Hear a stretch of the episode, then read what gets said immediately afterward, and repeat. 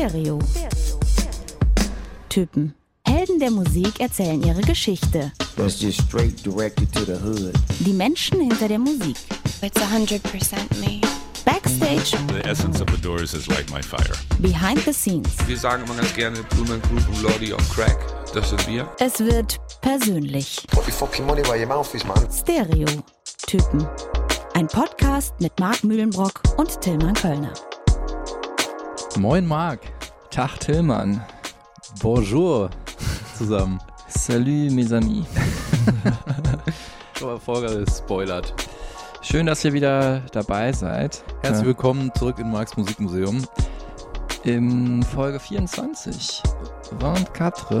äh, Man könnte sagen, der Endboss.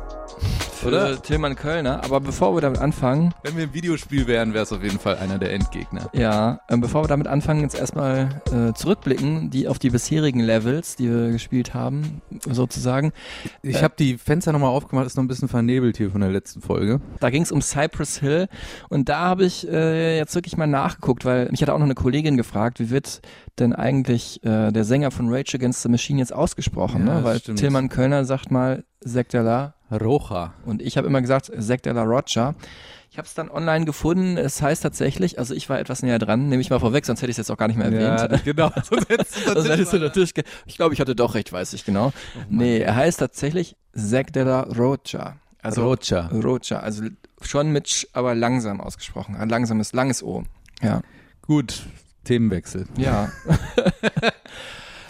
Ich hast habe du noch? Feedback bekommen von David. Ähm, David hat gefragt, wann wir mal eine Live-Folge machen. Ah. Also mit äh, KünstlerInnen, die wir hier vielleicht einladen in Marks Musikmuseum. Madonna habe ich mal gefragt, hatte keine Zeit. Wegen Corona aber. nur, Ja, ne? wegen Corona, genau. ja. Das ist halt generell das Thema jetzt. Maradona habe ich auch mal gefragt.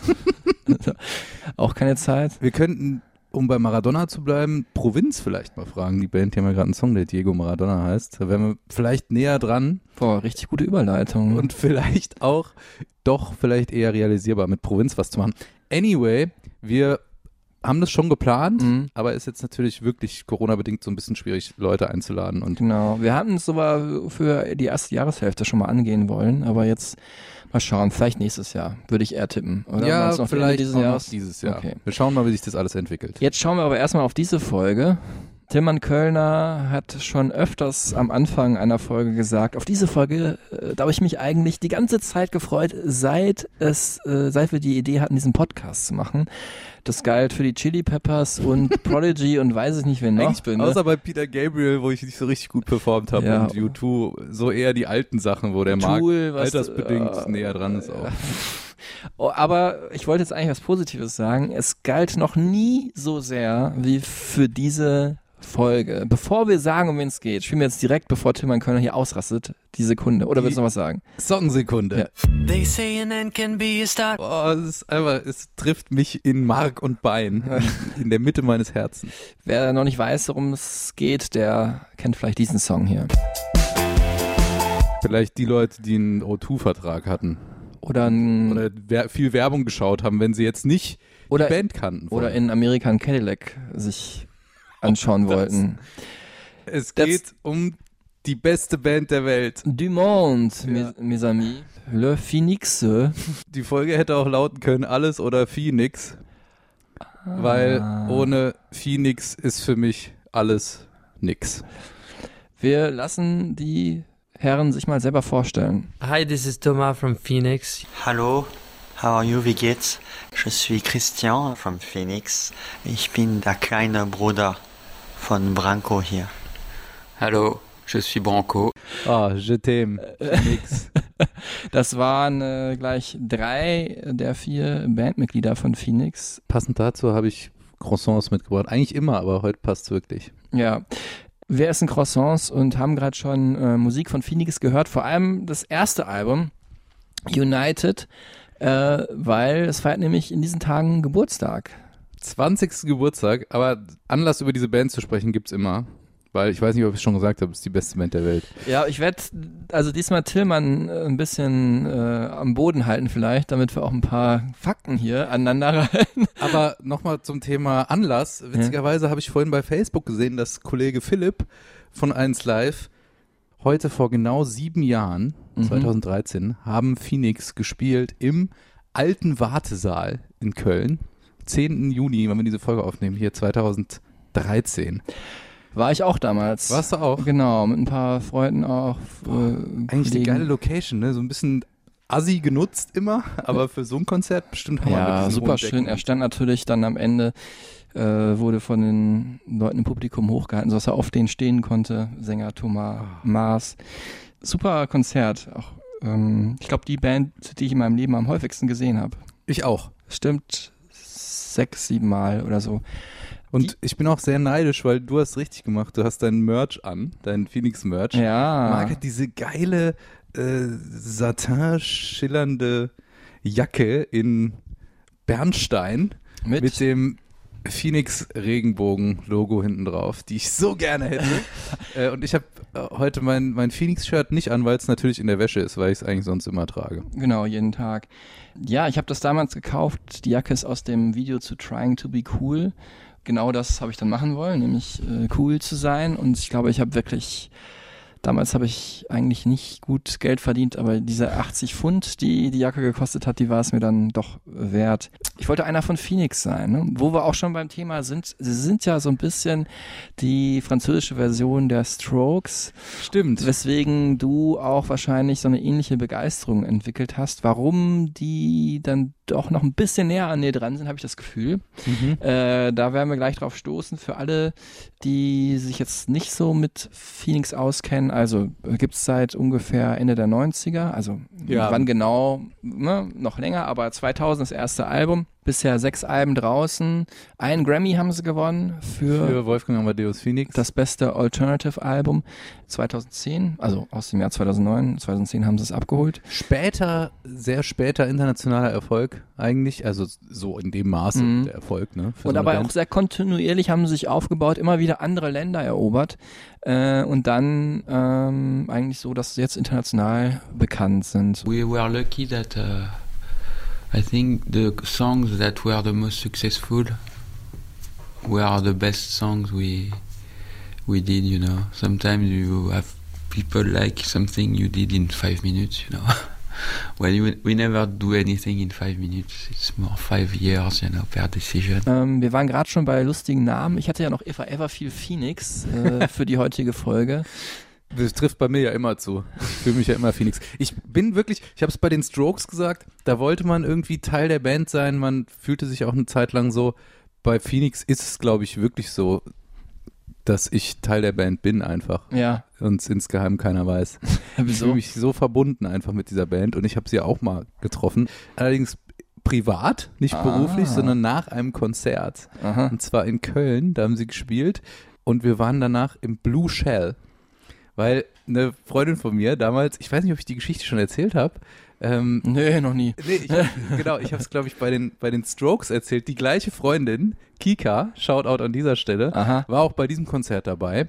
Und sie Die meinte verliebt so, war in den Fat Moretti. genau. Und sie und jetzt meinte, hat sie sich den Thomas Hedlund, dann den Thomas Drummer Hedlund. von äh, Phoenix geangelt oder wie? Der war, sieht ja auch sehr gut aus. Das Also, stimmt. Die, den fand sie super, aber wir waren einfach alle verliebt in diese Band. Hm. Und sie, super hübsch, charmant, meinte so, ich gehe einfach hin und frag die, wo die jetzt noch hingehen. Und dann ist sie nach der Show, als die am Merch standen, äh, hat sie dann gefragt, weil sie auch Französisch konnte, was sie natürlich sehr cool fanden, wo die jetzt noch hingehen. Und dann meinten sie, sie würden jetzt noch äh, eine Runde Billard spielen gehen. Und dann sind sie halt ins Blue Shell, da stand damals noch ein Billardtisch Mhm. in Köln. Und wir haben dann halt den Abend, späten Abend noch mit Phoenix verbracht, Billard spielenderweise. Das war natürlich episch. Mhm. Und ich hatte auf einer Minidisc die Songs von meiner damaligen Band, Wagner Love, dabei, mit der wir natürlich die Soundästhetik von Phoenix damals schon echt adaptiert hatten einfach. ah, okay, vorsichtig gesagt. Ja, wir wollten einfach so sein wie die. Ich kann es nicht anders sagen. So, und dann, ich weiß noch, bei der Verabschiedung hielt mir Christian die Tür auf, der Gitarrist, und ich holte aus meiner Innentasche, ich den ganzen Abend drauf gewartet, diese Minidisc raus. Minidisc auch, ne? Mhm. Und gab sie ihm. Meinte so, would mean the world to me if you just listen to this. Mhm. Und er guckt mich an, meint so, thank you, I will listen to it, but I tell you one thing, music is a business. Remember this. Und da dachte ich, wow. Es hat mich wirklich bis heute immer wieder begleitet. Dieser Mhm. Satz von einer Band, die ja eigentlich so Indie ist, ne, und immer so lässig, beiläufig rüberkommt, dass Mhm. alles, was sie tun, so nonchalant aus ihnen herauskommt. Aber dass so einer dann sagt, Music is a business, fand ich schon wirklich sehr eindrucksvoll. Ähm, ich finde auch, äh, sie haben sich über die Jahre ähm, so eine Distanz aufgebaut, ähm, so eine ironische Distanz zu diesem Music-Business äh, und sich, ich will nicht sagen, absichtlich in so eine Verweigerungsposition gebracht, aber häufig ähm, das ja lustig gesehen oder ironisch gesehen oder nur die Sachen gemacht, worauf sie Bock hatten oder Ausreden erfunden, warum sie was nicht machen konnten. Einmal zum Beispiel äh, haben sie spezielle, als sie dann nochmal einen Song spielen sollten bei Saturday Night Live, wo sie aufgetreten sind, haben sie gesagt, ja, das können wir nicht ohne dieses bestimmte Instrument. Und dann sagen die auch, ja, in Frankreich dauert es zwei Wochen, um diesen Roland äh, Synthesizer zu bekommen. Da hatten wir den in zwei Stunden in New York. Ne? Und da mussten wir den Song dann wirklich spielen. Hammer. ja, ich habe sie, ähm, ich glaube, es waren so fünf oder sechs Mal, habe ich Mhm. Phoenix interviewt. Es war jedes Mal total nett und herzlich und äh, super liebe Typen. Für mich auch genauso, wie, wie man sie sich vorstellt. So, ja, so ein bisschen ironisch, schüchtern, aber auch sehr, ist äh, einen ganz großen Sinn für Ästhetik und für den besonderen Moment, den besonderen Moment zu genießen. Vom Style her immer auch vergleichbar mit den Strokes, ne? Mhm. Röhrenjeans, so Stiefeletten haben viele von denen oft an. Oder ganz am Anfang auch so Schlaghosen hatten sie auch. Schlaghosen auch. Generell sehr schmal geschnitten, weil es Mhm. auch sehr, sehr dünne Typen alle sind. Mhm. Und was ich immer geil finde bei Thomas Maas, dem Sänger, ist, dass der so ein Hemd, immer ein Hemd anhat, Ja. was immer so halb in die Hose gesteckt und so halb rausguckt, was so dieses französische ähm, Verwegene irgendwie auch für mich so symbolisiert. Ne? Es ist, glaube ich, so ein Oxford-Shirt, nennt man das. Äh, also ein hellblaues äh, Hemd, was so ein bisschen dicker ist, äh, auch von ganz vielen britischen Marken wie Fred Perry oder Ben Sherman immer wieder nachempfunden wird. Ich glaube, er hat wirklich Originale aus dem äh, Second-Hand-Laden.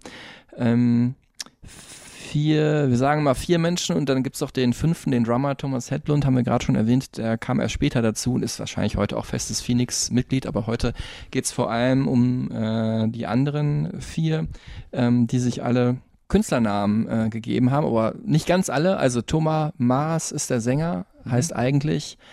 Thomas Pablo Croquet. Dann haben wir äh, Deck Darcy am Bass, der eigentlich heißt Frédéric Moulin. Und dann ähm, haben wir noch zwei Brüder in der Band, äh, die eigentlich heißen, Christian Masalet und Laurent Brankowitz. genau, Laurent Brankowitz ist so ein halber Künstlername, ähm, weil ähm, der sich äh, relativ spät äh, nach seiner Mutter benannt hat, die äh, im Mädchennamen Brankowitz hieß, aber jetzt gar nicht als besonderes Statement oder weil sich die Eltern getrennt hätten, sondern einfach, weil er einen coolen Nachnamen suchte und auch einen anderen haben wollte und das nicht alle immer sofort erkennen, dass äh, Laurent und Christian äh, Brüder sind. Wirklich sehr charmante Typen, sehr interessante Interviews. Also man muss so ein bisschen das Eis brechen mit ihnen. Sie reden auch sehr, sehr leise. Das heißt, man muss das Mikro immer voll aufdrehen. Und auch jetzt werden wir das Rauschen im Hintergrund noch hören. Ich wollte noch eben auf das besonderste Interview mit Ihnen zurückkommen und das eigentlich Besondere ist natürlich für mich auch schon, dass Sie mich wiedererkennen, wenn ich Hallo sage. Natürlich, wir hatten es auch schon mal in einer anderen Folge, vielleicht tun Sie auch nur so, als ob. Aber ich glaube schon, dass Sie irgendwie vielleicht mein Gesicht so ein bisschen in Erinnerung haben. Weiß ich nicht genau, wenn man sich schon so ein paar Mal getroffen hat.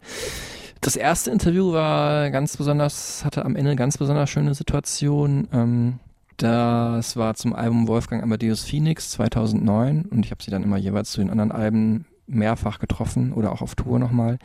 Ähm, das war so, dass da eine sehr gute Freundin von mir eigentlich an dem Wochenende Geburtstag hatte. Phoenix auch damals für mich und auch heute noch eine sehr wichtige Band und dann dachte ich, ja, Hast du einen Geburtstagsgruß geholt? ja, jetzt kommt's gleich, aber was für einen? Dann dachte ich, ja, was mache ich jetzt? Will ja eigentlich auch ihr gratulieren, aber ich habe dann gesagt, nee, ich will die unbedingt treffen, Ho- hoffentlich verstehst du das. Da habe ich äh, dann eine Polaroid-Kamera mitgenommen, Geil. weil die nämlich Phoenix auch super fand und habe dann halt äh, am Ende äh, die Band fotografieren wollen. in zwei Polaroids, weil die Interviews zweigeteilt waren. Jetzt war es aber so zufälligerweise, was ich nicht wusste, hatte ähm, Deck Darcy, der Bassist, am Vortag auch Geburtstag gehabt. Und die haben da Party gefeiert. In Berlin war das Interview in einem Hotel. Und äh, da standen noch so ein paar Sektgläser übrig. Und halt auch noch übrig äh, eine Schokoladentorte. Dann hatte ich also am Ende nicht nur Fotos mit mir und Phoenix, sondern auch ein Foto mit äh, dann Mitgliedern von Phoenix, die die Schokoladentorte praktisch so präsentierend in die äh, Polaroid-Kamera halten. Hast du das noch? Das habe ich ja damals dann verschenkt an nämlich die äh, liebe Hongmi. Grüße raus an Frag dich. sie doch mal bitte, ob sie dir das nochmal schicken kann, digitalisiert. Die ist, glaube ich, inzwischen auch schon zweimal wieder umgezogen, aber ich hoffe, dass sie das noch irgendwo hat oder vielleicht sogar hängt es irgendwo noch. Äh, ich werde, äh, liebe Hongmi, dich auf jeden Fall mal fragen, Mega. ob du uns das äh, nochmal digital zuschicken kannst. Ihr merkt schon, es sprudelt nur so aus uns beiden heraus. Es ist jetzt wirklich hier eine Fanboy-Folge Deluxe. Eine J-Boy-Folge. J-Boy-Folge auch, dazu kommen wir später auch noch.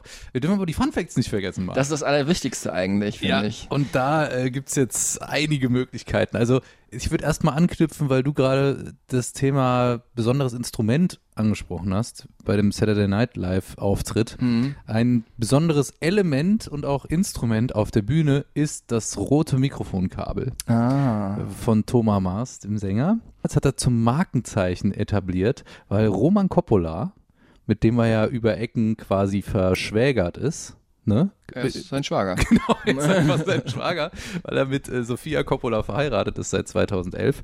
Roman Coppola hat auch bei vielen Videos und ästhetischen Entscheidungen mitgesprochen ähm, bei Phoenix.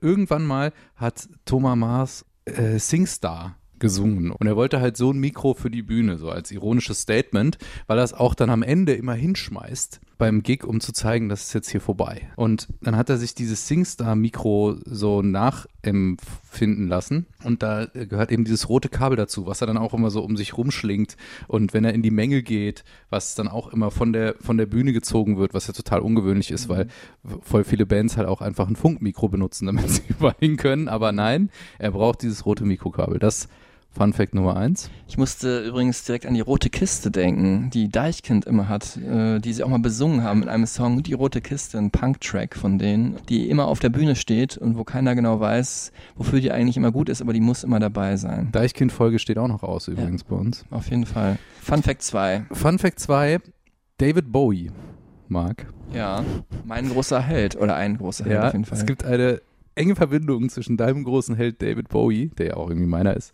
und meinem größten Held Thomas Mars. Mhm. Und zwar hat Thomas zu Virgin Suicides, dem Film von Sofia Coppola 1999, den quasi Titelsong gesungen, Mhm. ne? Playground Love. Love is all,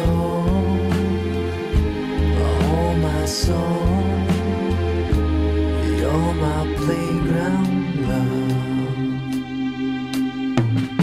Also er, die Band, französische Band, die auch eine enge Verbindung zu Phoenix haben, haben diesen Song performt auf dem Soundtrack und äh, Thomas hat ihn gesungen und eigentlich hätte ihn aber singen sollen David Bowie.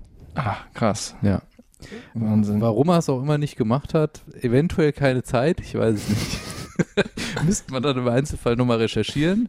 Aber ähm, fand ich irgendwie geil, Ja. dass es diese Verbindung gibt. Fun Fact Nummer drei, wir könnten jetzt natürlich hier bis zehn gehen, glaube Mhm. ich, bei dieser Band. Fun Fact Nummer drei ist die enge Verbindung von Phoenix zur deutschen Literaturkritikerszene. Ah, das weiß ich, ja. Mhm. Ja. Helmut Karasek ist, Ist, nämlich der Onkel des Mhm. Sängers Thomas Mars. Und das ist halt so absurd, ne, was der für Verstrickungen, Verbindungen in die Promi-Szene hat, aber auf was für Ebenen, ne? ja. Und dieser Coppola-Gang und dann jetzt eben auch Helmut Karasek ist schon absurd. Ich habe äh, Thomas auch mal gefragt, hast du denn mal, ähm, weil du ja der Texter auch der Band bist, so eine Textkritik von äh, dem bekanntesten oder einem der bekanntesten Literaturkritiker aus Deutschland bekommen? Das literarische Quartett. Did I remember when I wrote poems when I was a teenager? My mom wanted to know if it was worth something, and she sent it to him. And I remember him writing, instead of telling my mom, he wrote me back a letter saying, Hello, Thomas, du weißt my English. My English. Ah, and like everything, like awful. And then he wrote me this big German letter with very sophisticated words, and I I wasn't sure what to make out of it. But it it was a sweet. But Helmut Helmut came to a few shows, which was fun, especially for the German audience. For us, it was it was just a family member, and but I remember people looking, being confused. That's always the kind of tension we're looking for, you know. It's always interesting. Da haben wir es doch. People were very confused when they saw Helmut Karasek in the audience. Überraschenderweise. So, man könnte jetzt natürlich noch erzählen von äh, dem Sake, den sie mittlerweile haben, eine Sake-Edition. Ihr merkt schon, es gibt viele interessante Fakten, die wir erzählen aus äh, den Begegnungen am Billardtisch oder aus äh, den Interviews oder natürlich auch, weil wir uns über Jahrzehnte, zwei Jahrzehnte mit der Band beschäftigt haben. Noch mehr auf die Sprünge geholfen hat mir in diesem Fall das Buch, das du auch besitzt. Liberté, Egalité, Phoenixe. Phoenixe, genau.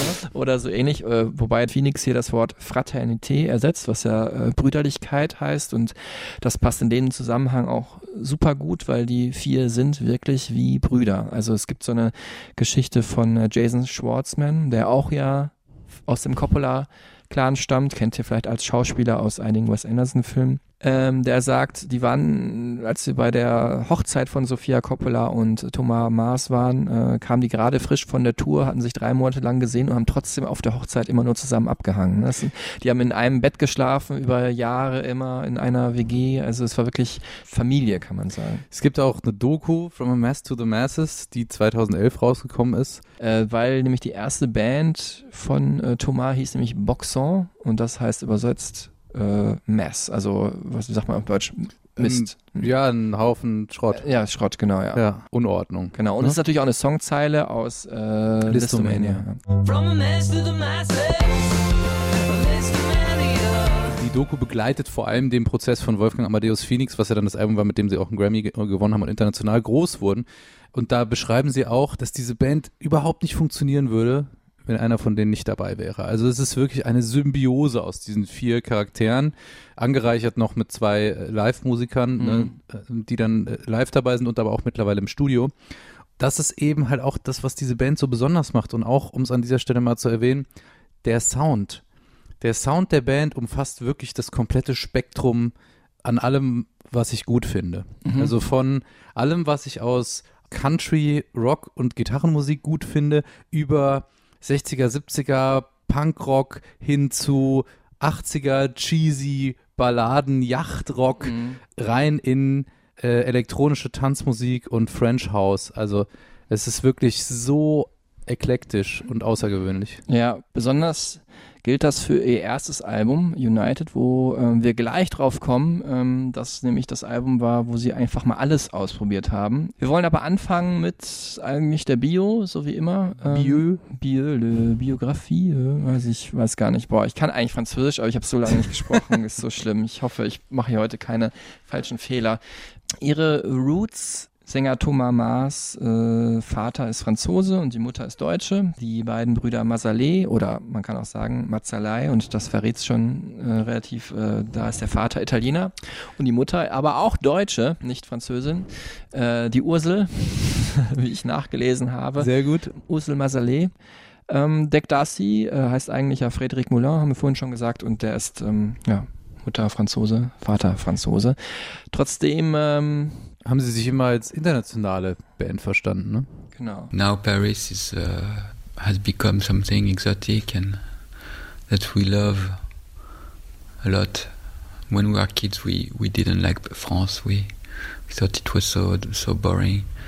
But now we are we are like tourists and we we love it. Wie wir uns auch ergänzen hier, ne? Wie Phoenix selbst äh, vollendet der eine den Satz des anderen, ist der Wahnsinn. Ja, das war gerade äh, Laurent Brankowitz. Ich werde immer dran denken, so ein bisschen, zumindest am Anfang zu sagen, wen wir da gehört haben. Es ist aber auch gar nicht so entscheidend, ne? außer vielleicht, wenn es wirklich um jemanden persönlich geht. Oder? Weil sie ja eben auch so verbunden sind. Es wird immer äh, gesagt, äh, die Band kommt aus Versailles.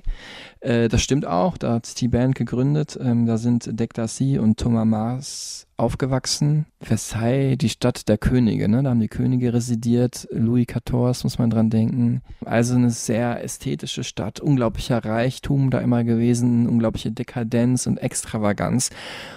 Aber auch sehr geordnet und so ein bisschen, finde ich, kommt das schon auch in der Musik von Phoenix, so diese Liebe zu, zur Ästhetik und auch trotzdem, aber dass es so geordnet ist, ne? dass wirklich der eine Song klingt dann mehr wie Funk und der andere mehr wie Soul oder das eine Album dann mehr wie ähm, Synthie 80er, ist dann auch noch finde ich rauszuerkennen. Und auch die Produktionsweise sehr akkurat, Mhm. sehr, sehr detailliert. Aber nicht alle sind da aufgewachsen. Die Masalé-Brüder kommen aus Chesnay, das ist ein anderer Vorort, aber direkt dran eigentlich bei Versailles, aber halt ganz andere Welt. Eher so eine Trabantenstadt, eine typische, also wo viele Pendler wohnen, Arbeitende, die halt immer nach Paris gefahren sind.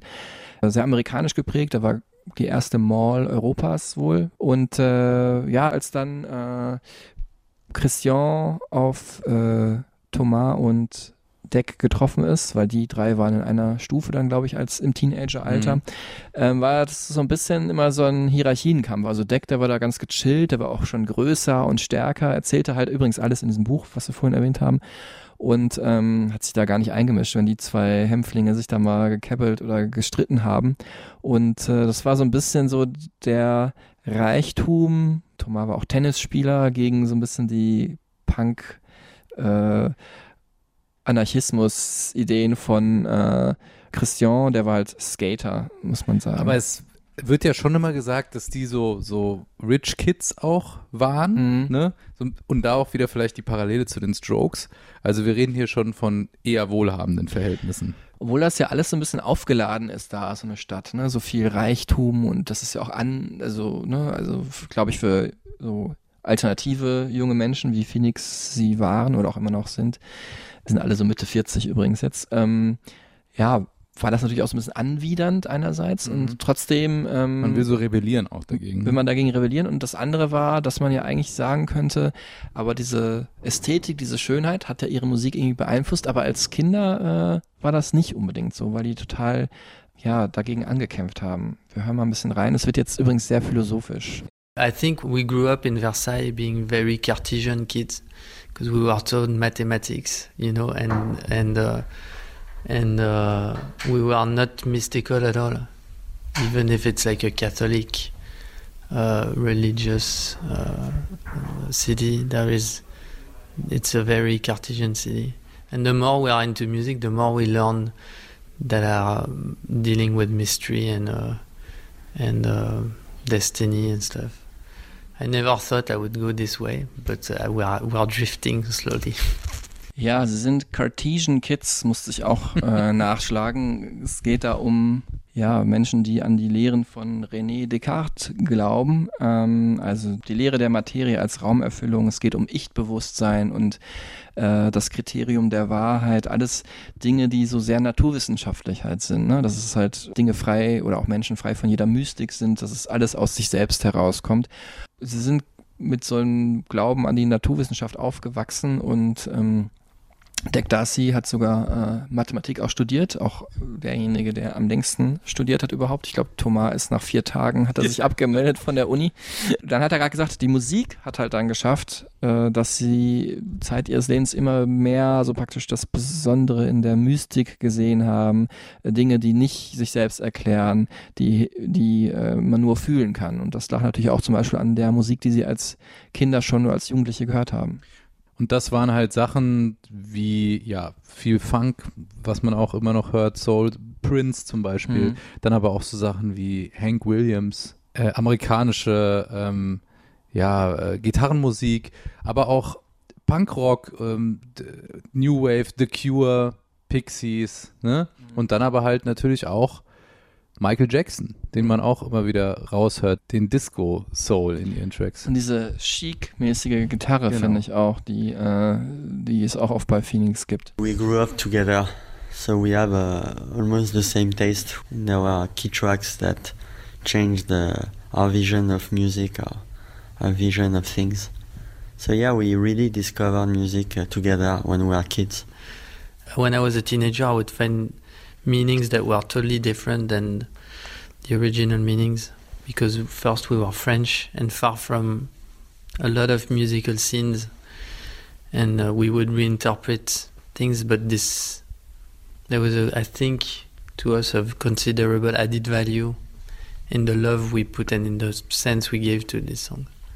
So we're trying to do the same thing, I guess, there or at least we we we love that there's it's just a lot of influences put together that tells something about who you are, but the confusion talks more and has a very big quality, and the fact that it divides uh, uh, also is uh, something we are fascinated by this idea. Yeah. Ja, also wenn man die Songs von Phoenix hört, dann fällt vor allem auf, und das macht sie auch, finde ich, zu einer sehr besonderen Band, dass der Gesang eher wie ein Instrument auch funktioniert. Mhm. Es gar nicht so sehr darum geht, was gesungen wird, sondern wie. Und da sind wir dann auch in diesem Pop-Art-Ansatz, der sich immer wieder durch, ähm, durchs Schaffen, durchs künstlerische Schaffen von Phoenix zieht. Die Form bestimmt den Inhalt. Mhm. Also ich glaube schon, dass es auch die Songtexte, dazu kommen wir dann gleich noch, auch wichtig sind, aber natürlich, wenn man so Songs Namen gibt wie Dracar Noir oder SOS in Bel Air, ähm, da geht es natürlich dann einfach um ja, ein Abfeiern von Pop-Art, um eine bestimmte Ästhetik, um etwas, was auch einfach mal erstmal gut aussehen soll. Genau, und auch so Titel wie Wolfgang Amadeus Phoenix, Mhm. weißt du, was ja so Slogans sind, die auch so mega schön grafisch dann inszeniert wurden immer. Sie sind damals dann aus äh, Versailles rausgezogen nach Paris, Rue Jacob. Habe ich auch in dem Buch nachgelesen, nicht, dass ich da mal gewesen wäre. Das ist was für Tillmann. Also wenn jemand mal bei euch vor der Tür steht, Phoenix, dann ist es Marc, stalkt euch. Da haben sie zu dritt in der Wohnung gewohnt. Also Laurent war noch nicht dabei.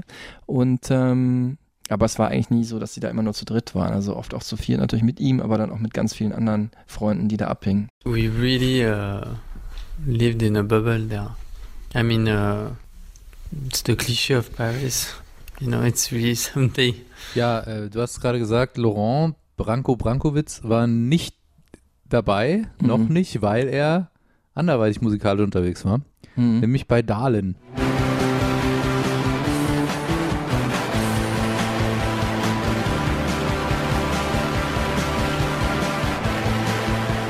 Dahlen bestand aus Daft Punk und Branko. Branko, genau. Ähm, Branco ist der ältere Bruder von äh, Christian Mazalet und war deswegen nicht ursprünglich auch in dieser ganzen Clique so drin, war halt auch Musiker und natürlich hat er seinen kleinen Bruder beeinflusst.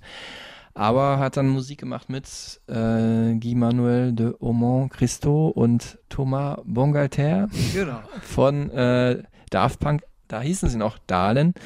Und Äh, ähm, angelehnt an einen Song übrigens von den Beach Boys. Genau. Und dann äh, Daft Punk war wiederum der Name angelehnt daran, dass sie nur eine Plattenkritik bekommen haben im Melody Maker, wo drin stand, it's a daft, punky mess what they're making. Und dann, Also Schrottpunk irgendwie. ja, dumm, dummer Dummer Punk. Punk. Ja. Dann hat sich irgendwie so ergeben, dass die beiden, Tom, also dass Thomas und Guy Manuel dann gesagt haben, wir machen weiter Elektronik und äh, Bronco hat gesagt, nee, dann mache ich lieber hier Gitarrenmusik mit meinem Bruder, wobei so ganz ging es dann auch nicht in die Richtung, denn zunächst mal äh, waren sie die Backing-Band von einer anderen Band, die auch, ja, also sagen wir zumindest retro-elektronisch unterwegs war, nämlich Air. All I need is a little time to get behind the sun and cast my weight. Ja, eigentlich, also die drei größten französischen Bands vielleicht ever. Mhm. Ne? Also wenn es jetzt um Bands geht und nicht um Solokünstler. Das wäre natürlich dann wahrscheinlich Serge Gainsbourg. Genau, aber also Phoenix, Daft Punk, Air, alles irgendwie aus der gleichen Gang da. Aus der gleichen Clique, ne? Genau. man Ja. Die Paris Connection. Wie äh, Deck hier nochmal sagt. Yeah, exactly. It's uh, we are just friends, and no- everyone know each other in Paris because it's not that big place for music. And uh, anyway, those guys are cool, so we are kind of we are good friends. Uh, but we always felt that we were uh, beside all of this kind of uh, mu- electronic music scene. We are basically a, a rock band, but with a kind of a uh, well messing around with our style. But basically, we are like a real band, and uh, we are maybe the only one like that in France. So we we always felt that we were like uh, challengers, or you know what I mean, uh, different. Ja, er sagt's. Sie waren anders. Sie waren vielleicht die einzige französische Band, die damals elektronische Musik mit echten Instrumenten gemacht hat. Ne? Mhm. Und das hat mich auch von Anfang an so fasziniert. Ich, da muss ich kurz die Geschichte erzählen, wie ich die Band eigentlich kennengelernt habe. Ja. Und zwar bin ich. Sage ich dann auch danach meine ja, Geschichte. Ja. Ich habe es schon mal erwähnt, in den Müller for Music CD-Fachhandel gegangen. Wie viel kriegst du von denen? Dreieich Sprendling. Die gibt es seit zehn Jahren, glaube ich, nicht mehr. Und ich weiß noch, ich hatte damals bei, wahrscheinlich hieß noch HRXXL, der Jugendsender, der dann UFM wurde, junger Sender vom Hessischen Rundfunk, hatte ich If I Ever Feel Better gehört. Ich hatte nur den Song im Kopf und bin da rein und hab der, der Frau an der Infotheke in der Musikabteilung den Song vorgesungen. If I ever feel better.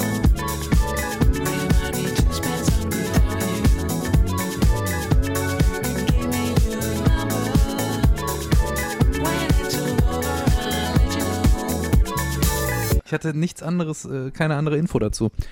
Und dann meinte sie, da, und zeigt auf das Regal und da stand diese Single mit so einer Menge, die so die Arme in die Luft, das war, war die Maxi-Single von diesem Song.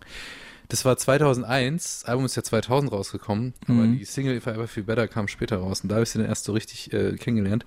If I Ever Feel Better, der Song, der damals äh, zur Hymne wurde für äh, meine damalige Freundin, äh, Grüß dich Biene und mich. Ähm, das waren schon sehr introvertierte Texte. Thomas Maas ähm, hat da ja seine Verlustängste verarbeitet, äh, nicht unbedingt eine bestimmte Person zu verlieren, sondern ähm, einfach, dass die beste Zeit schon jetzt gerade passiert oder schon hinter einem liegt. Selbst in der Schule schon äh, sowas zu denken, ist natürlich schon ein ganz außergewöhnlicher Charakterzug. Ähm, also es ist ja so eine Melancholie, die darin steckt, die ich auch habe, die auch, finde ich, schön ist. Aber wenn es natürlich zu stark wird, dann kann man eigentlich gar nicht mehr positiv in die Zukunft schauen oder das jetzt genießen, wenn da immer so eine Traurigkeit mitschwingt. Äh, der hat dann tatsächlich auch, das hat er in dem Buch erzählt, auch Medikamente äh, dagegen genommen. Ähm, das hat sich dann natürlich auch in seinen Texten geäußert. I mean, the man in the crowd feeling is something that's, I think, uh, there everywhere because it's, uh, we have this a lot, you know. Uh, we have a, when we play a live show, there's always a communion, but it's at the same time a very personal experience. Or, and then I think it's more the songs are, have uh, different influences I, that are very specific. Every song had, like that has uh, there are little patchwork of many, whether it's a movie or or just a picture or something.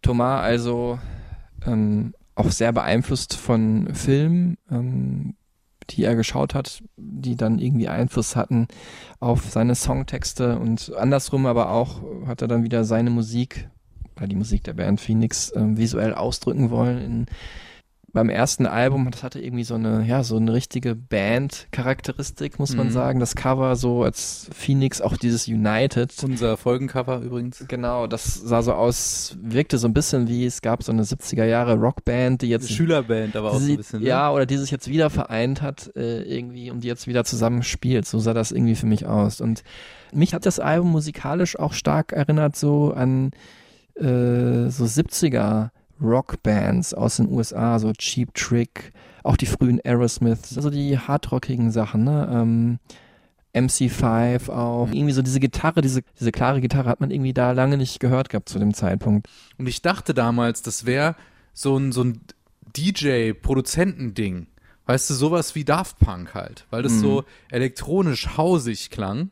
Und ich wäre nie drauf gekommen, dass da eine Band dahinter steckt. Und dann habe ich recherchiert, damals noch nicht so sehr im Internet und kam dann Phoenix näher und hatte dann auch wenig später halt dieses grandiose Album United im Schrank stehen. Also bei mir war es so, dass ich, wie bei vielen Dingen in unserem Leben, Tillmann da früher dran war, natürlich. Natürlich. Und schon im Vorjahr war es so, dass ich in diesem Sommer, das weiß ich noch ganz genau, hatte ich irgendwie sieben neue Bands kennengelernt, die ich irgendwie cool fand. Und eine davon war halt Phoenix. Und ähm, die hatte ich das erste Mal gesehen auf MTV, obwohl das Video gar nicht so oft lief, äh, von Too Young, was sehr außergewöhnlich Boah. war, weil die nämlich da in so eine Fischfabrik gegangen sind und irgendwie auf dem Fischkutter so halb gearbeitet haben und auf einmal fangen dann alle an zu tanzen. Das fand ich so absurd und cool und ist ja noch ein bisschen äh, bandmäßiger der Song. Wir hören mal kurz rein. Tonight.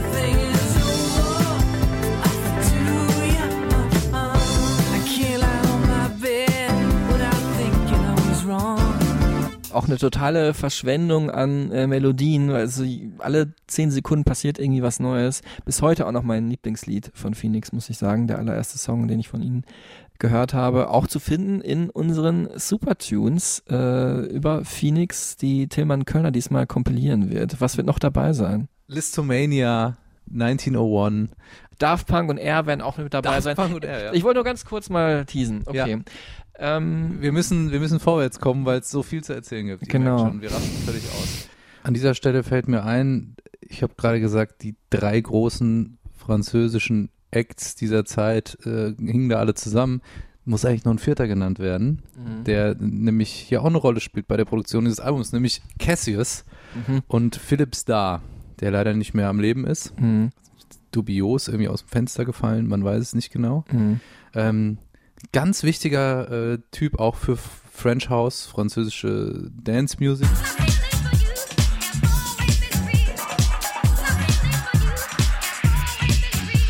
Und auch ein ganz wichtiger Produzent und Freund für Phoenix, der ähm, damals den Sound mitgeprägt hat und dann auch später wieder dieses erste Album, das, das war einmal ähm, eine Akt der Rebellion. Es war wirklich so gedacht, äh, dass man die so alte künstlerische Garde in Frankreich, diese künstlerischen Snobs, die inzwischen alle reich und elitär waren, total schocken wollte mit Musik, die eben nicht so arty ist, sondern die einfach cool ist und fresh und äh, Lebensfreude auch transportiert und halt auch wirklich ein absolut wilder Mix es wirkt wie so eine Compilation von Produzenten, die irgendwie alles zusammengepackt haben von den 60ern bis heute. Also wirklich wie so Top 40 Radio. Also ich habe auch in dem Buch gelesen, da sagen sie, wenn wir einen Song aufgenommen hatten, war unsere Aufgabe, mit dem nächsten Song das komplette Gegenteil zu machen. Das heißt, der erste Song war Party Time. Hören wir mal kurz rein. Party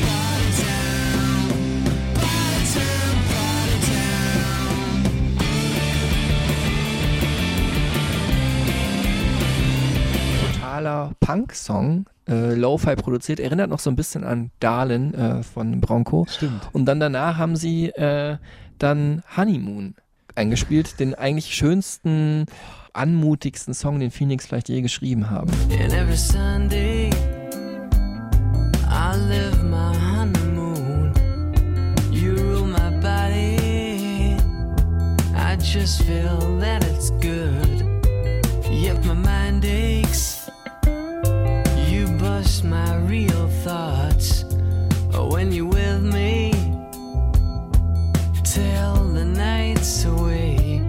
glockenklare Gitarre und diese wunderschönen Lyrics. Wirklich ein Song, den man zu seinem Honeymoon einfach in Dauerschleife hören will. Genau, hatte ich damals auch eine Compilation gemacht.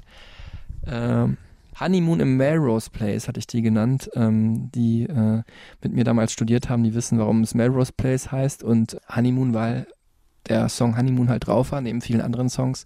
Es war so eine Mix-CD, die ich für meine damalige äh, Freundin gemacht hatte. Und dann eben, um bei diesem, bei dieser Album-Tracklist zu bleiben, dann ist da dieser Pop-Disco-Smasher If I Ever Feel Better drauf aber eben auch Funky Square Dance. Und ja. der ist ja nun sowas von weird. Ja. Dieser Song, der fängt an wie, und da sind wir dann vielleicht bei Hank Williams, ja. so dieses, dieses wirklich alte, amerikanische, twangige Südstaaten-Ding irgendwie, ne? Mhm. Wo man so denkt, war das das jetzt ein Country-Song? Stormy Days, Days and stormy nights. I ain't got much to win, not much to lose. So irgendwie abgehangener Südstaaten Country-Kram. Und dann macht er so einen Bruch. Der Song heißt auch Funky Square Dance Part 1, 2 and 3 Medley. Mhm. Dann kommt diese brachiale E-Gitarre dazu.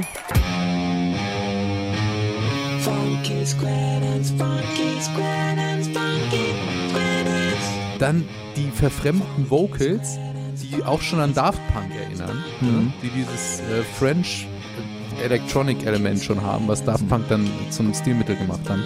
Und dann wird es eigentlich zu einem zu einem Feuerwerk.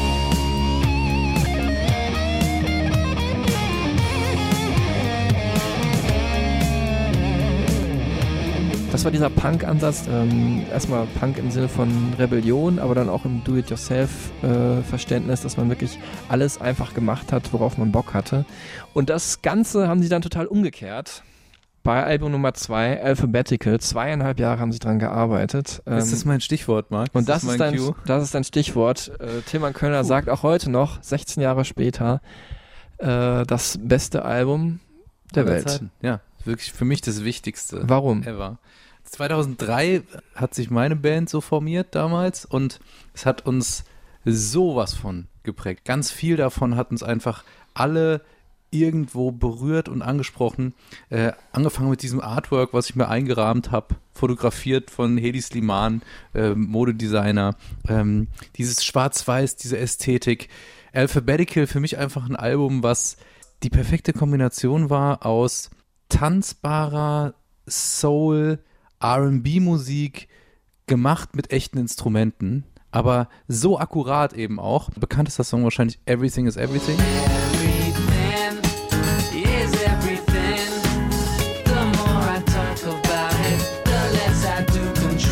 Fand ich aber immer, ist nicht so repräsentativ für das Album. Pass auf, aber die Akustikgitarre, ja, Mhm. die Akustikgitarre als Element zieht sich durch das Album super ungewöhnlich für R&B Dance Music eigentlich, ne? Und Phoenix hat es auf dem Album eben perfektioniert, dieses organische von der Akustikgitarre, dieses erdige äh, rüberzuholen auf die Tanzfläche. Super hört man das, wie sie auch produziert haben bei Run Run Run. Da wird nämlich am Anfang die Akustikgitarre gespielt und da gibt es so einen kleinen Verspieler, so ein Knarzen.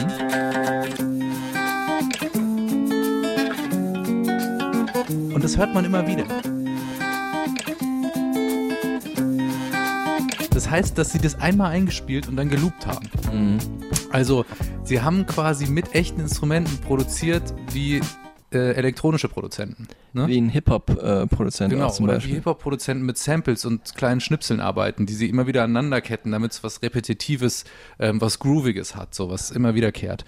Das aber eben ohne das Organische wegzunehmen, weil sie haben dann eben diese kleinen Schnitzer drin. Dann sind zum Beispiel so Sachen wie ähm, Becken, die umgedreht wurden, also Reverse Crashs, die immer so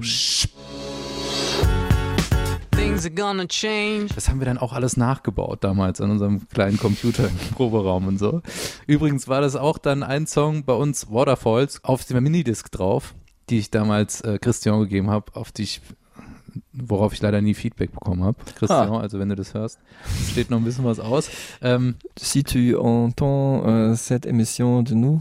was auch immer das heißt. Mhm. Äh, und ganz wichtig fand ich auch Pino Palladino, einer der größten Bassisten aller Zeiten. Den haben sie sich geleistet für dieses Album. Und zwar auf drei Songs. Und dann ist die Story. Also Pino Palladino ist einer, der hat D'Angelo Voodoo gespielt zum Beispiel, aber auch Was übrigens, das habe ich gelesen, Ja. das Vorbildalbum war für äh, Alphabetical. Also So die nämlich. hat äh, Christian sagt in ähm, dem Buch, äh, sie haben dieses Album entdeckt und wollten in diese Richtung, aber konnten erstmal ein Jahr nicht weiterarbeiten, weil die so obsessed with Voodoo waren, was natürlich auch gut passt, weil der Albumtitel äh, auch was hat, was einen verhext fühlen lässt, natürlich. Geil. Und dann haben sie halt eben an diesen Songs gearbeitet, hauptsächlich in New York, und haben sich dann gedacht, okay, was machen wir? Wir haben ein bisschen Geld. Wir fanden Voodoo so geil. Das Bassspiel von Pino Palladino ist so prägend.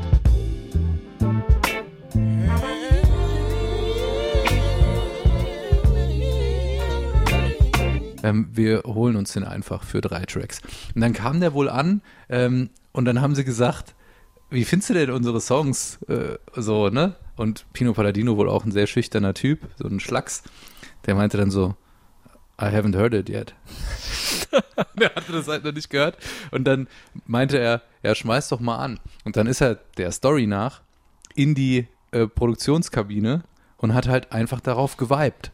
Also hat dazu einfach gespielt und und es war so außergewöhnlich, was er da macht. In äh, Congratulations zum Beispiel.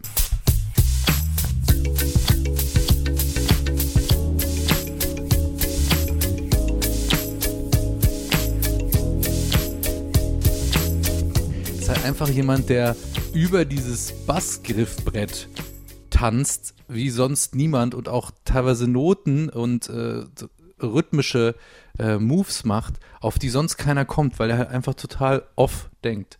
Und das macht ihn halt einfach zu einem der außergewöhnlichsten Bassisten ever. Wobei man auch sagen muss, dass Deck Darcy auch ein großartiger Bassist ist. Jetzt hast du noch gar nicht jemanden erwähnt, den du sonst immer erwähnst, äh, in jeder zweiten Folge, nämlich den Produzenten. Tony Hoffer. Tony Hoffer. Äh, ja, Shoutout an dieser Stelle Tony Hoffer. Ähm, und schlagen wir die Brücke zur Beck-Folge. Ja. Zum Beispiel. Der finde ich, was äh, ich immer gut finde, ähm, so ein Mittelding schafft zwischen so einer akustischen Musik plus Elektronik. Und damit meine ich jetzt nicht E-Gitarre, sondern wirklich so eine stilvolle, soulige Elektronik. Gibt es nicht viele, die das schaffen. John Congleton ist so ein anderer Produzent, den ich ganz großartig finde, Mhm. der das noch ein bisschen in verzerrterem Maße schafft. Äh, Tony Hoffer für mich einer, der immer sehr clean produziert und da wollten Phoenix mit dem Album hin. Genau, es ist übertrieben trocken alles. Das ist das trockenste Album der Welt. Ähm, Alles sehr holzig, was sich auch auf dem Artwork widerspiegelt. Ne? Dieses holzige, erdige, analoge auch. Genau, und ähm, es ist eigentlich auch deren Soul-Album, muss man sagen, ne? wenn man schon so Referenzen wie D'Angelo anspricht. Dann hat es mich immer auch so ein bisschen an Hip-Hop erinnert, nämlich zum Beispiel bei Victim of the Crime oder You Can Blame It on Anybody. Das ist ähnlich wie die Samples von Dr. Dre aus äh, der Zeit. Ne? Total, diese synkopierten, diese Achtel auf dem Piano. Ja, hören wir mal eben rein.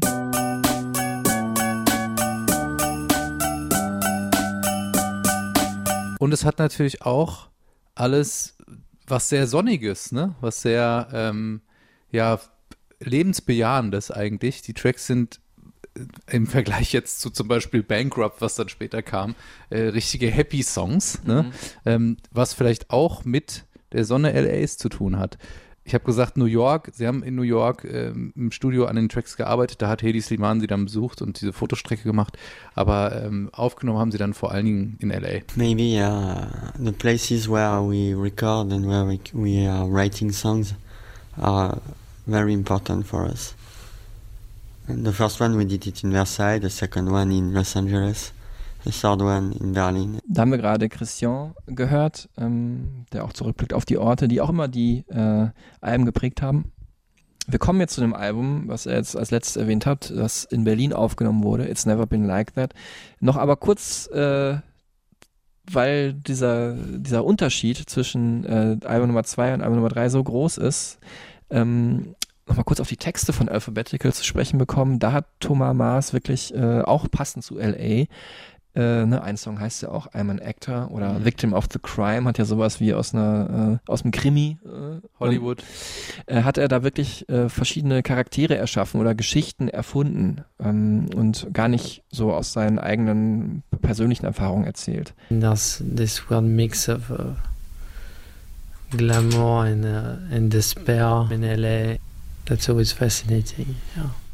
Stuff that are like little islands of that people that can talk to people, I guess. But the rest is pretty cryptic, and uh, it's something we we are we like. You know, we love uh, cryptism. Ja, sehr kryptische Texte und er will sie auch dann im Interview gar nicht so groß und breit erklären, weil er findet natürlich auch, dass das dem Hörer so ein bisschen die Magie nimmt. Ne? Man hat ja seine eigene Geschichte, wie wir auch zu den verschiedenen Songs. Äh, wenn du genauer hinhören oder das nochmal nachlesen wollen würdest, um so ein bisschen drauf zu kommen, was ist dieser Thomas Maas eigentlich für ein Typ, dann würde ich dir als erstes It's Never Been Like That empfehlen, weil da sagt er nämlich selber, das sind die offensten und ehrlichsten Texte, die er je geschrieben hat. Ähm, Auch die deutlichsten von den Bildern, oder? ja, also natürlich, ich meine, wir haben sie schon ein paar Mal erwähnt, Sofia Coppola, jetzt gleich kommen wir auch noch ein bisschen länger zu ihr, äh, Regisseurin äh, und äh, damals war er sehr verliebt in sie, ist es auch heute noch, die sind glücklich verheiratet. Und äh, ich meine, so ein Song wie Long Distance Call sagt ja eigentlich alles.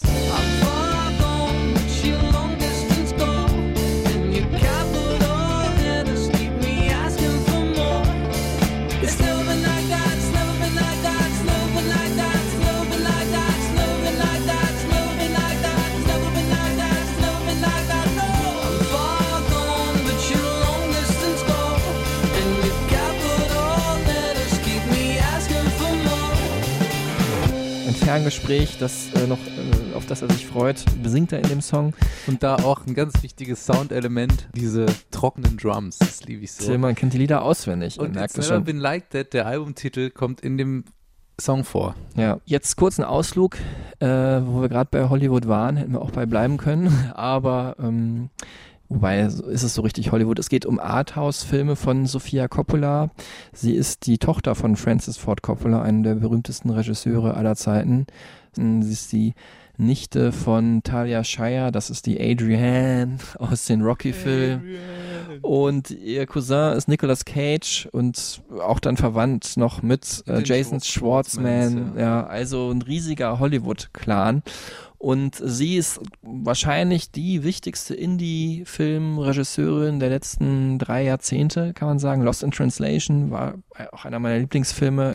Anfang in dem. Too Young auch eine wichtige Rolle spielt, der Song von Phoenix. Genau. Dann hat sie ja gemacht Virgin Suicide, haben wir ja gerade gesagt, äh, wo äh, Thomas Maas den Titelsong gesungen hat, zusammen mit er. Und dann hat sie eben auch gemacht Marie Antoinette.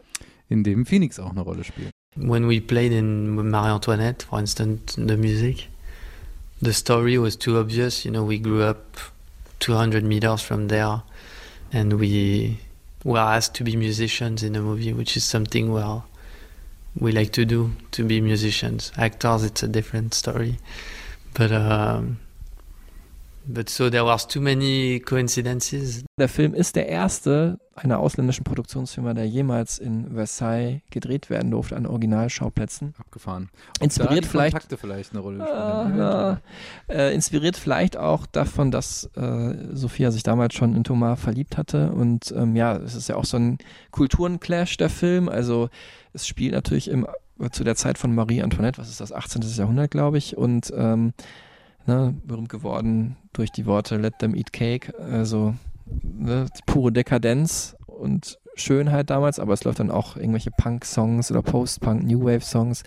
Und äh, War so ein bisschen wie Romeo und Julia, die äh, Neuauflage damals mit Leonardo DiCaprio. Genau, also ein bisschen anachronistisch, was die Musikeinsätze und sowas angeht. Und deswegen auch eine wichtige Band der Nullerjahre mit drin, mit Phoenix, die halt da als Musikanten aufgetreten sind. Ich will nicht sagen geschauspielert haben, weil das hat, äh, das wäre wirklich übertrieben.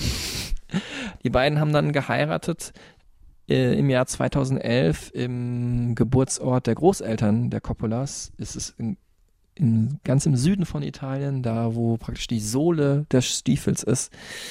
Und äh, in Songtexten ging es auf It's Never Been Like That ja viel um halt die aufkeimende Liebesbeziehung, aber auch äh, Reflexion von ja einsamen Momenten im Leben. I mean, the lyrics, I don't think, yeah, the lyrics will be come with the CD, but I think they'll be uh, open enough so that people can still, or you can picture things from your own universe in it. But uh, yeah, there's a lot of themes that that I love about it. You know, loneliness is always good for music. Es ist so ein bisschen, habe ich mal gesagt, deren Strokes-Album. Es ist das rauste produzierte äh, Phoenix-Album, aber sie selber sagen, es ist unser, unsere Europa-Platte. Ähm, die hatten halt seit Kindheitstagen eine große Faszination für die USA und auch für britische Musik. Natürlich, wer nicht, der Popmusik hört. Gerade bei dem Album wurden sie offener gegenüber ähm, Musik aus Festland-Europa. Also sie sind nach Berlin gegangen, um die Platte zu produzieren.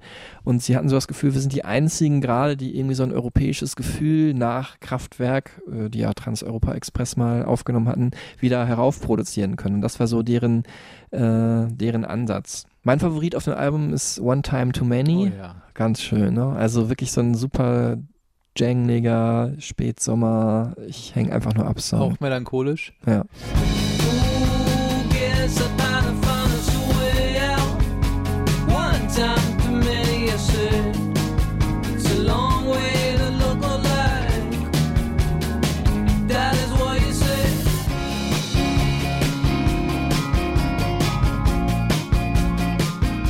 Und vielleicht nochmal kurz zum Setting.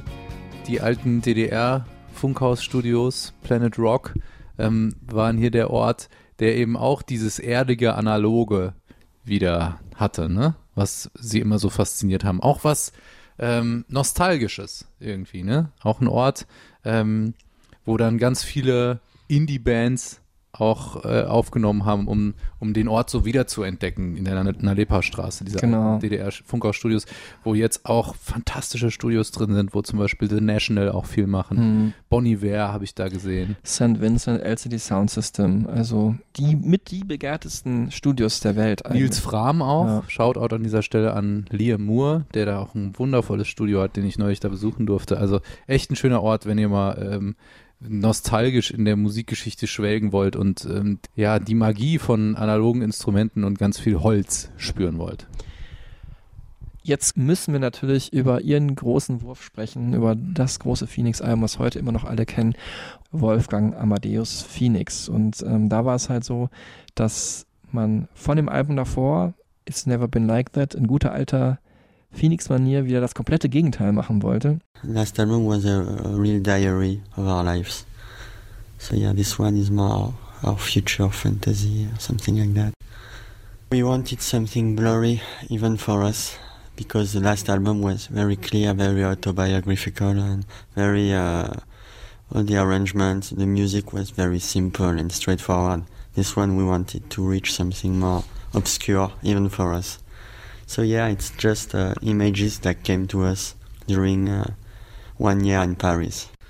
with Paris and uh, and about Friends List or with uh, there's a romantic idea that's but that's uh, also like a threat you know the the idea that romanticism is uh, is something with panache you know not not something corny or cheesy or, and um, so I think in that way it's the same idea that we had a song called Napoleon Says or something it's just those iconic things that you that has this romantic quality and you you put your fantasies in them. Also es sollte wieder künstlerischer werden, wieder abstrakter.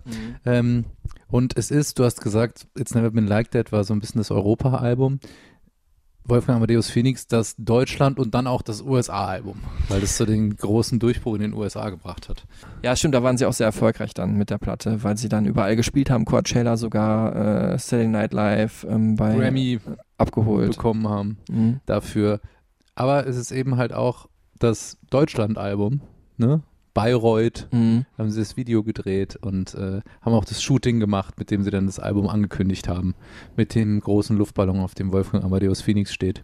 Und Franz Liszt ist halt eben eine ganz zentrale Figur. Listomania als Metapher dafür, dass es eigentlich Stars schon immer gab. Yeah, it's about uh, uh, more about the listomania. Francis was the first piano player who created like uh, adulation with girls. He was a bit the first rock stars. So it's about that, about uh, yeah, about this. Is history, hysteria. Was man da noch so im Gespräch äh, mit, wir haben gerade äh, Christian Marcellet gehört, im Gespräch mit ihm erfährt, ist, ähm, dass man kann sich ja auch fragen, wieso wegen Franz Liszt sind ja nach Bayreuth gegangen, das ist ja eigentlich so die Wagner-Festspiele, aber Franz Liszt war, glaube ich, der Schwiegervater von Wa Richard Wagner, hat er mir gesagt, ob das stimmt. Das wir jetzt aber gegenchecken mit unserer Redaktion im Marktmusikmuseum. Genau, das können die Praktikanten nochmal eben äh, googeln. Vielleicht müssen sie auch vor Ort mal kurz anrufen. Und mit dem Video übrigens zu Listomania, wir hören mal einmal rein, ne? From a mess to the masses, a list of mania. Think less but see it grow. I like a ride, like a ride, oh. Not easily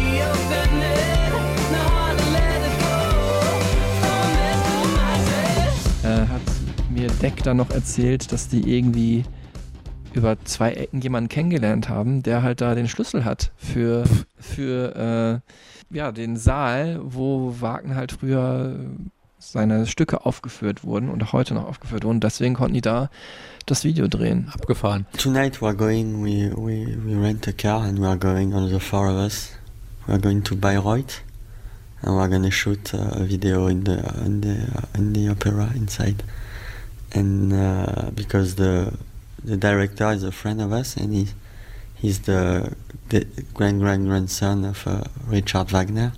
So he has the key of the opera. So we're gonna shoot a video just uh, us alone in the inside of it. So it's gonna be fun, and we're gonna play on the, the piano of Liszt. We're gonna he has the key of uh, the room. Man merkt bei Phoenix, da regieren immer auch die Zufälle. Das sind so Menschen, die immer total offen sind gegenüber äh, allen möglichen schönen Dingen, die passieren können. Wie zum Beispiel bei mir war das mit dieser Polaroid-Geschichte, die ich am Anfang Mhm. erzählt habe. Und ähm, in dem Bei Buch mir das mit dem Billardabend. Genau. Und um die so ein bisschen zu charakterisieren, noch ganz kurz zwei Sachen. Einmal der Albumtitel, Wolfgang Amadeus Phoenix, da komme ich aber gleich zu. Ich wollte erst eine andere Sache erzählen, dass die nie Drogen genommen haben zum Beispiel. Ne? Also natürlich haben die getrunken, wenn man das auch als Drogen äh, nehmen würde. Und viel gefeiert und Champagner und so weiter, das, die schönen Dinge im Leben, aber die haben das immer gedacht, das wäre total prätentiös. So, Hauptsache man ist cool, man nimmt Drogen, man schießt sich weg. Und äh, auf deren Amerika-Touren zum Beispiel hatten die, haben die einen Tourmanager auch danach ausgewählt, welche coolen Orte er kannte und wo er sie hinbringen konnte. Das heißt, die sind irgendwie dann abends noch in den geschlossenen Nationalpark eingedrungen, weil der wusste, wo man halt durch den Zaun klettern kann. Oder haben äh, das äh, Hotel aus Shining besichtigt oder haben sich Fahrräder geliehen, um die Städte zu erkunden. Also Sofia Coppola sagt zum Beispiel auch, äh, die haben mehr von den USA gesehen während ihrer Touren da, als ich gesehen habe. Es lag daran, dass die eine Zeit lang super erfolgreich waren in den USA durch eben dieses Album Wolfgang Amadeus Phoenix mit dem merkwürdigen Titel. Und äh, da sagt jetzt äh, Bronco, wie sie darauf gekommen sind. It's hard to give a reason because uh, it's like, you know, when you give a name to a child or an, a little animal, just a thing you, an idea you like, you know, you cherish, and you know that when you're going to repeat it over and over again, we knew that this title it was like eating very good food. It was, it would be delicious, you know. I'm very happy that you asked this question. And if we had uh, titled this album something like The Red Roses, you know, I would be bored to death because. So now I'm happy, you know, it's just a selfish thing. And uh, we, we love this idea of, you know, playing with uh, a myth- mythical figure like, uh, like that, you know, it's like taking the a big concept and just uh, playing like kids with it, you know. It's a very childish idea, and we needed a something that wasn't too symmetrical. That was a bit uh, stupid like, in a way. Also da auch uns Journalisten wieder mitgedacht. Ne? Genau, ich muss sagen, ich muss schon sagen, Bronco ist mir der sympathischste irgendwie doch von allen. Also ich mag die eigentlich alle so, von den paar Begegnungen, die wir hatten, aber ist dann doch irgendwie sowas, ja, so intellektuell charmantes, äh, was, noch was, das, was die anderen haben, nochmal so ein bisschen auf die Spitze treibt. Und ich finde, er erinnert mich immer an Robert Downey Jr., Das stimmt. den Schauspieler, ähm, in auch. jungen Jahren, auch, auch ein wahnsinnig guter Typ. Apropos cooler Typ, Thomas Hedlund muss man an dieser Stelle nochmal erwähnen, der Drummer, der auf diesem Album am besten zur Geltung kommt und vor allem auch live, weil das so ein Tier ist und so eine Wucht, wenn er am Schlagzeug sitzt, der dann halt am Anfang bei irgendwie äh, Listomania, bei diesen äh, Drum Breaks aufsteht am Schlagzeug und auf diesen Toms rumkloppt. Und es auch schafft, diese Energie live rüberzubringen. Und das ist schon sehr besonders, weil es doch eine sehr harte Taktung ist, wie da die Drums gespielt sind und auch mit sehr viel Energie und Kraft. Mhm. Die Drums spielen eine wichtige Rolle, aber auch die ja, Synthesizer auf dem Album. Es ist schon ihre äh, elektronischste Platte, sagt auch hier nochmal Christian. We we recorded it here in Montmartre, where Daft Punk are living, and we are in the studio of, one of the of Philippe Zdar, who is a member of Cassius. So yeah, maybe there's something, uh, an element of electronic French music. It's more electronic than the uh, older ones. This album is more, yeah, more electronic. Christian Masalet, auch der äh, Archivar bei Phoenix, der Herr der Soundschnipsel pro Album. Ähm, sagen sie, haben sie ungefähr 3000 kleine Soundschnipsel immer, die sie dann zu Songs zusammenbasteln. Natürlich nicht alle in jeden Song. Er behält da den Überblick, äh, wohingegen, ja, Bronco eher so der Soundvisionär ist, so guckt, wo in welche Richtung kann man gehen, zusammen mit Thomas auch viel arbeitet.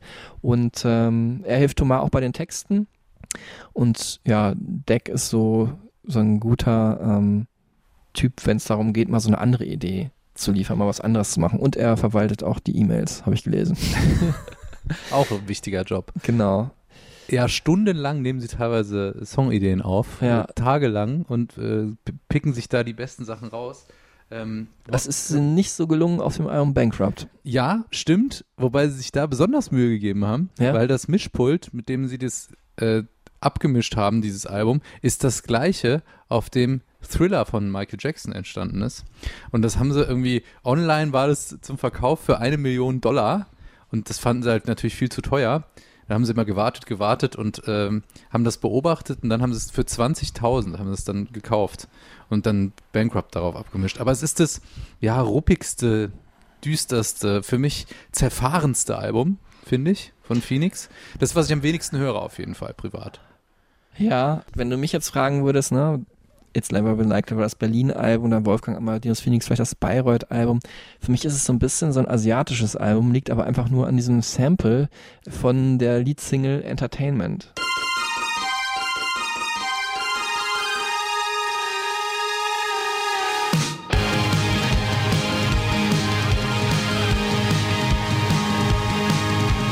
Deswegen, äh, weil sie vielleicht in Chinatown gewohnt haben, als sie an dem Album gearbeitet haben. Yeah, we, we didn't go to Asia. We went to Chinatown in. Uh, we lived in Chinatown in New York, and uh, but there's no connection. I'm sure. Ich finde nämlich, dass äh, Wolfgang Amadeus Phoenix und Bankrupt vom Sound her die beiden einzigen Alben sind, die für mich recht ähnlich doch klingen. Und ähm, das empfindet Bronco auch so, nur er sagt, es ist genau ein umgekehrter Ansatz. With the title before, we we went to the maximum of you know to the top, you know the top of the pyramid of humanity, and also the very bottom at the same time because it was a very stupid title at the same time. And this time we it's the same thing but reversed. I think it's uh, a bit serious, but also a, a low point. Uh, but it's in in a way the same thing, you know we couldn't go higher in terms of prestige. So we went, you know, at the bottom. And also we we felt during the whole process that uh, that that all the interesting things were in this area, you know, of failure.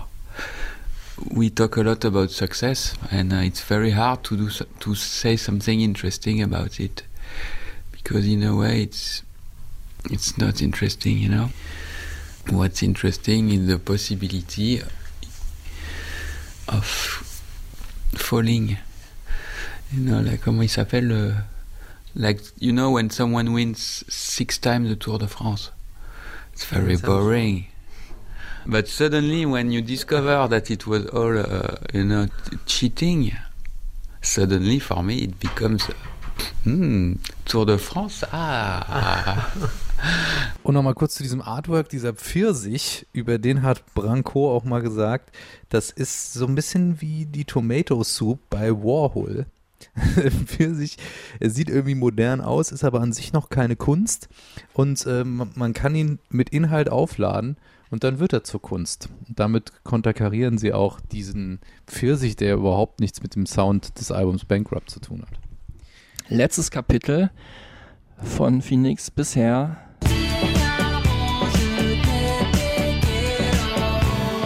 ...2017. Das Album heißt Ti Amo, äh, aber eigentlich spielt es in ihrer Kindheit, muss man sagen. Genau, in der Kindheit vor allem von Christian und Branco. Beide ja, äh, deren Vater ist äh, Italiener. Irgendwie kam es so, dass sie sich auf diesem Album halt besonders daran erinnert haben. A few years ago, we were on tour, and many Italian artists came back to us. Where I'm half Italian, half German, but and raised in France with my brother Branco. So records from our childhood came back when while, we were across the world on tour.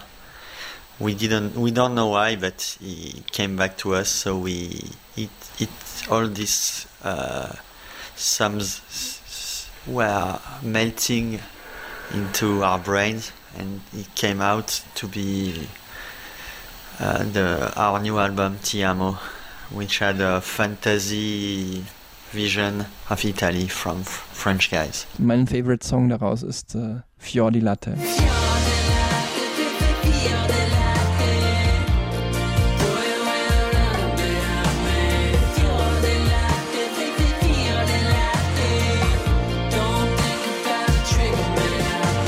Oh, seitdem bestelle ich immer beim italienischen Eismenschen Fior di Latte Eis. wenn's Ist, überhaupt nicht dein Lieblingseis. Nee, Aber einfach aus Phoenix, äh, aus Phoenix Gründen. unterstützt wurden äh, Phoenix in diesem, in dieser Recherche in ihrer eigenen Kindheit natürlich durch ihre Eltern, äh, durch alte Fotos, aber auch durch äh, Musiksendungen wie zum Beispiel Musikladen Eurotops vom NDR, glaube ich, produziert oder Radio Bremen, ich weiß nicht genau, oder Sanremo TV aus Italien. Ähm, die Sendung, die sie als Kinder immer geschaut haben in den 80er Jahren, die es jetzt heute auch teilweise in Originalqualität noch bei YouTube nachzugoogeln gibt. Und wenn man so irgendwie so ein Gefühl hat, genauso wie bei Wolfgang Amadeus Phoenix oder bei allen Alben eigentlich davor, dann sind Phoenix diesem Gefühl, diesem unterbewussten Ruf einfach gefolgt. We were not looking for authenticity, you know. Uh, we wanted to be wrong. We wanted to be to keep our touristy vision of, uh, you know, we wanted distortion. We we wanted flaws. In the same way that when we use the English language, uh, when we sing songs, we don't want to create American folk music. You know, we it's still done with a very French brain and. Uh, so it's wrong but that's that's the charm of it that it, the charm is that you keep those mistakes and the, the the that it's your vision of something else Und man muss sagen, äh, zu dem Zeitpunkt eigentlich gar nicht so sehr aus so einem hedonistischen Ansatz, sondern sie waren zum Beispiel im Studio genau zur Zeit, als äh, der Anschlag in Bataclan äh, stattfand Mhm. und waren auch im Studio eingeschlossen, haben davon erfahren und konnten dann ihr Studio erstmal nicht verlassen. Und es hat sie alles so schockiert und so berührt, dieser Terror, dieser Hass. Äh, und sie haben gesagt, eigentlich, wenn es einem schlecht geht, will man gute Musik, schöne Musik machen. Und dann haben sie sich eben an das Dolce Vita erinnert, ne? Alles, was. An das süße Leben. An das süße Leben, alles, was in Italien schön ist. Äh, Tutti Frutti, Fior di Latte, Love Life.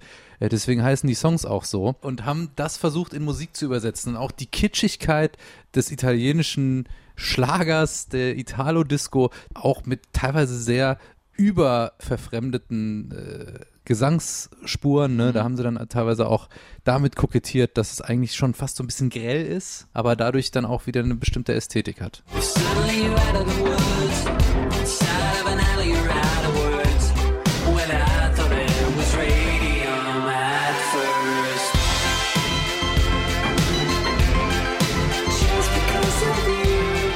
Sehr Neon 80er mäßig. Italo Pop, Italo Disco. Ich fand das Album übrigens super gut gelungen. Also mir hat es sehr gut gefallen. Es ist natürlich nicht was, was man immer hören kann, aber für so einen warmen Juni, den wir gerade jetzt nicht haben, weil es hier gießt, ist es eigentlich ein, ein schönes Album gewesen. Ja. auch ungefähr vor drei Jahren, ziemlich genau drei Jahren rausgekommen. Da stimmte dann auch wieder das Gesamtbild von der gan- ganzen Ästhetik. Das Albumcover habe ich mir auch aufgehangen, wieder in den Rahmen. Auf so einem äh, alten, auf so einer alten Marmorwand steht da einfach Phoenix Tiamo, so mit Hand geschrieben in so einem Herz. Ja, Ti amo, natürlich auch ein krass cheesiger Begriff, aber gerade deswegen haben Phoenix, um da halt dieses Klischee zu bedienen und eigentlich abzufeiern, dass sie sich darüber hinwegsetzen, haben die den genommen. it was also a little bit forbidden you know that that was the attraction uh, to call an album Ti Amo is like on paper it's really cheesy it's something that's that's should be the property of only you know five huge Italian stars and it's a little you know it's it's a little cheesy so it's forbidden so it's to go that direction seemed interesting the the fact that you reappropriate something and you take it for yourself uh, was something that we we we thought was a sort of a leap of faith for us uh, that we were all we were all doing this together. United halt, ne? Wieder schließt sich der Kreis. Schönes Schlusswort. Und- Vier Freunde, die zusammengefunden haben. Und we're in this together, auch ein Satz, der jetzt in diesen Corona-Zeiten auch immer wieder genannt wurde, ne? Schön. Das war's mit Phoenix. Und Tillmann, Es gibt wirklich keine Band, äh, also ich bin jetzt wieder ganz beseelt. Es gibt Mhm. aber auch keine Band, auf deren äh, nächsten Release ich so geil bin. Mich so freue drauf, was sie jetzt sich wieder ausdenken werden. solange könnt ihr noch Tillmann Kölners und meine Lieblings-Phoenix-Songs hören auf den Stereotypen Supertunes. Und ähm, euch freuen auf die nächste Folge. Wenn ihr Lust habt, geht's dann nach Deutschland, wo wir heute ja auch schon ein paar Mal waren. nach Stuttgart. Ich weiß gar nicht, was du als nächste Folge angedacht hast. Die Fantastischen Vier kommt. Ah. Fanta 4, genau. Ein wichtiger Meilenstein meiner musikalischen Prägung. Ja. Äh, Tilman Kölner wird also noch mehr Schwenke, sagt man, oder Schwanks aus seiner Jugend erzählen. Freut euch drauf, wenn ihr dafür bereit seid. Schaltet beim nächsten Mal wieder ein. Bis dahin. Schaltet ein und gönnt euch ein Fiordi Latte bis dahin. Ja, oder ein Tutti Frutti oder so. Vielen Dank fürs Zuhören. Bis zum nächsten Mal. Tschüss zusammen. Ciao. Buonasera.